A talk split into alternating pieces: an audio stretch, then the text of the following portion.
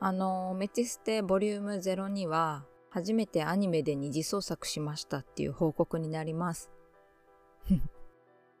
前回、ボリューム01がかなり高カロリーなお話をしてしまったので、今回は普段はこれくらいふんわりしたお話をしますよ、みたいな回にしようと思ってた、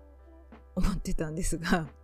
なんか週1くらいで更新できそうだなって見通しが立ったのと同時に、その週にあった個人的だけど割と大きなトピックを新鮮なうちに話していくべきだなって思いまして、なんとなく。なので、メチステボリューム02は初めてアニメで二次創作しましたっていうちょっと暑苦しい話です。結論から言いますと、前回のメチステボリューム01をアップした後ぐらいに、劇場アニメーション犬王の二次創作で一つ小説を書きました。ちなみに R18。あの、自分普段からほとんど R18 しか書かないんですけど、だからなんやねんと思われるかもしれないんですが、これ私の人生では結構大きなことでして、なぜなら、あの、人生で初めてアニメのコンテンツの二次創作をしたからです。でって思いますよね。だからって思いますよね。でも自分にとってはすごく大きな事件っていうかイベントだったんです。じゃあなんでってことを、不女子の私がどういうものかを説明しつつお話しします。あの、気がつけば、不女子という人たちをターゲットにしたボーイズラブ、BL が本屋さんで平積みの重要なジャンルになって久しいですよね。もう20年は経ってますかね。だからもうすっかりその不女子という属性の人たちが日の目にさらされて BL をたしなむ趣味とか同人活動とかそういうものの一般的な認知度が今はかなりあると思うんですがでも実際のところ不女子って一概に言ってもその生態は本当に色々で人それぞれだってそんなに知られてない気がするんですね。別に知られてなくても言っちゃいいんですけど。じゃあどれだけ様々で私はどんなんかっていうとですね、ちょっと条件みたいなものを挙げつつ説明します。まず、商業 BL を読むか。あの、これはあの、そのまんま本屋さんや電子書籍とかで商業 BL 誌とか単行本を買って読むかってことなんですけど、私は商業は読みません。一応高校ぐらいまでは読んでたんですけど、b ボーイとかね。あの、それよりも推しカップがいるので、同人作品の方がメインになってくると、商業が必要じゃなくなりました。が、商業も同人も両方たしなむ人は当然います。次、同人作品を読むか。同人作品をたしなむことと推しカップがいる推しジャンルがあるっていうのは、ほぼイコールだと思っていいと思います。私は推しカップがいますので、先ほど言った通り、同人作品は読みます。正確な統計は私は取ってないのであれですが、基本的に不女子は推しカップがいる推しジャンルがある場合が多いと思いますので、そうなると同人作品をたしなんでいる率もとても高いと思います。次、推しカプ、推しのジャンルが2次元か3次元もしくは2.5次元か。で、不女子で推しカップがいる推しのジャンルがあるまでは割とスムーズだと思うんですけれども、ここから結構細分化してきます。まず、ジャンルが2次元か3次元もしくは2.5次元かで大きく分けられるのですが、この界隈、基本的には2次元、つまりあの漫画とかアニメとかゲーム、ソシャゲとかが主流です。ですが、あの、あんまり大きな声で言えなくなってくるんですけど、推しのジャンルが3次元、つまりアイドルとか芸人さんとかアーティスト、スポーツ系のことですね。それと2.5次元、ドラマとか映画とかになってくると、当然推しカプも3次元、2.5次元になりますが、不女子の界隈の比率としては2次元派に比べたら規模は小さいです。で、私の推しカプジャンルは3次元と2.5次元です。余談ですが、以前の職場でトリコの不女子さんに私のジャンルを打ち明けたら、えー、珍しいですよってすぐ驚かれたことがあって、こっちが驚きました。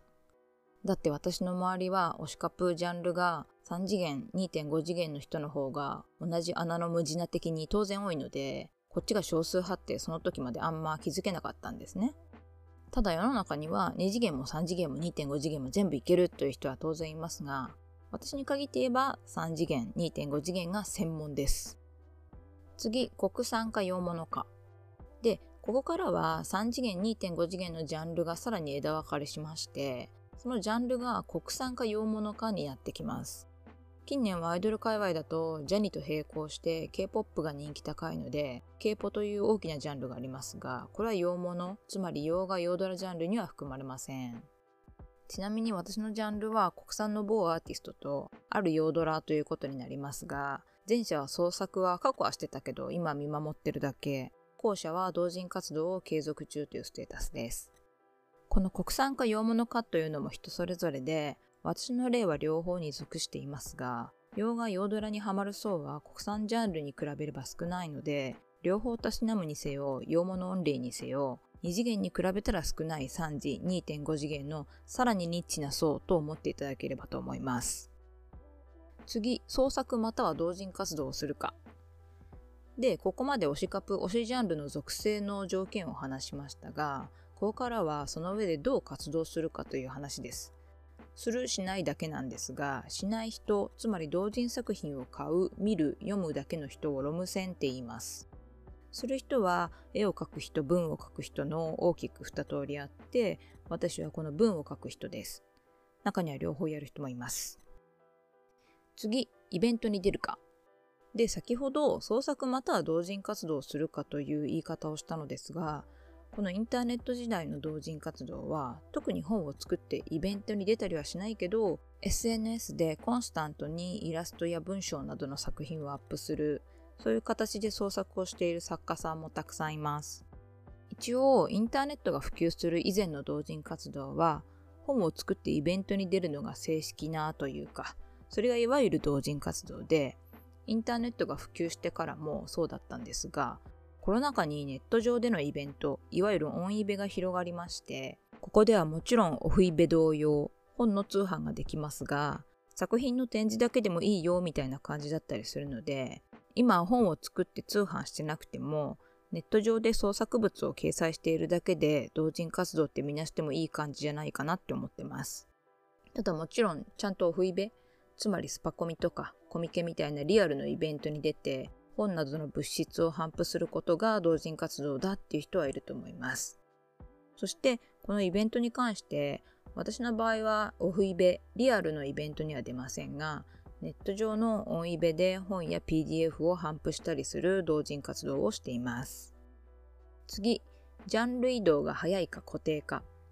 で、ここで創作や同人活動をするにしろ、ロム線にしろ、ジャンルやカップリング移動の速さというか、しがちか否かというのも人それぞれです。人によっては2次元にしろ3次元にしろ2.5次元にしろ、旬ジャンルにどんどん移動していく人もいれば、一つのジャンルに長くいて特定のカップリングをし続ける人もいます。私は明確に後者で、あるジャンル、カップリングに関してはもう四半世紀をしてます。それと、ある洋画ジャンルは4年目で、四半世紀のやつはもうしょうがないんですけど、洋画の方に関して言えば、よっぽど他に好きなジャンルやカップリングにぶち当たらない限りやめる理由がないので、そういう事故がない限り続けてしまいます。と、長々と説明してしまいましたが、これでも十分ではないんですけど、大枠ではこんな感じです。つまり、一口に不女子といっても、そのジャンル、推しカップ、その次元、そして推しジャンル、カップリングの継続期間の傾向や、創作や同人活動をするか否かなどによって、本当に人それぞれ様々で、その生態は多様であるとお分かりいただけたかと思います。それでようやく今日の本題につながってくるんですが、私のことをまとめると、四半世紀以上とある3次元のカップリングを食べて生きていて、ここ4年で新規で追加した推しカップはヨードラっていう生粋の3次元または2.5次元を主食にしている不女子です。不女子に目覚めた14歳ぐらいから漫画もちょくちょく読んできたしアニメもたまには見てきたんですがそこには不女子としてハマらないんです。っていうかハマれないんです。近年もゴールデンカムイとかすごい好きだし毎週ヤンジャンで読んでたし単行本も買ったしアニメも見てるんだけど不女子としてはハマらないんです。小糸少尉と月島軍曹とか、尾形と優作さんとか、尾形とバシリとかね、いいなって思うカップリングがいても、いいなってニコニコ眺めて、ちょっと妄想するぐらいで、すごい好きなんだけど、創作までする不女子としてはがっつりハマれないんです。ゴールデンカムイに関して言えば、ちょっともう本編、原作が面白すぎて、自分が二次創作とか妄想しなくたっていいくらいの気持ちすらあるので、ハマれないって部分もあるんですけど、例えば、不女子って何のコンテンツ見ても、不女子的にハマれる、美味しくいただいてるんでしょうって思ってるような人もいるかもしれないんですが、全くそんなことないですからね。むしろ何だって食べ散らかしてくガキみたいなタイプの方が稀です。それぞれ性癖がありますからね。では私は本当になんで二次元にはまれないんでしょうねって別に考えなくてもいいんですけど考えてみたら多分ねやっぱりシンプルに性癖ですね。生々しいこと言うと絵は生きてないからハマれないんです。絵アニメも動いてても絵なんで生身の人間じゃないからみたいな。いらんところでリアリストすぎるのかもしれません。でこんな感じでねまず漫画とかアニメにはハマらない不女子人生を送ってきてしまった私がね、ついにアニメ作品で二次創作しちゃったんです。このポッドキャストのボリューム00でもちょっと触れた通り、今私のピクシブの R18 タグ63から64になったんですが、まさか次がアニメ作品の二次創作になるとはあの時ちっとも想像してなかった。だって、繰り返しますが、まずアニメにはまらない人間のはずだったのに、犬を見終わったらもうダメだった。あー、無理無理無理ってなった。さっき絵は生きてないからハマれないとか言ってたけど、自分関係性フェチだから、もう絵だろうがアニメだろうがすっ飛ばして、あまりにも好きな二人だった。あまりにも辛くて、辛いからこその思考みたいなのもまたやばくて。ああ、これは無理って爆発した絵も見て見ぬふりして我慢してたんですけど、いつまで経っても消えないし、頭の中には勝手にお話できちゃってるから、もう作品にして吐き出すしかなくて 本当はスケベなんてさせなくたっていいのに、私スケベ描く作家だから私の表現で二人を描くしかなかったんです。そうしないと私の絵も成仏させられなかったからすいません、取り乱しました。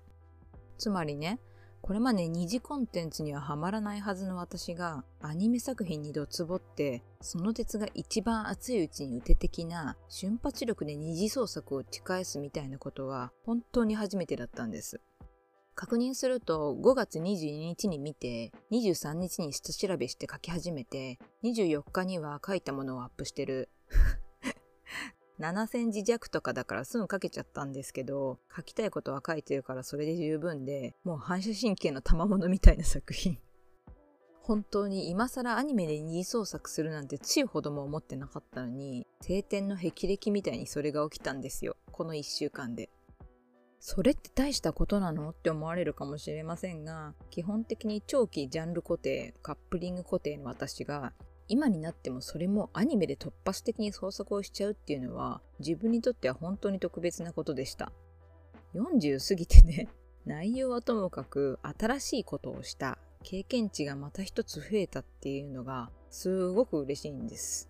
それがたかが趣味の二次創作でも確実に経験が数ミリでも増えたってことは私にとってはすごく有意義なことなんです。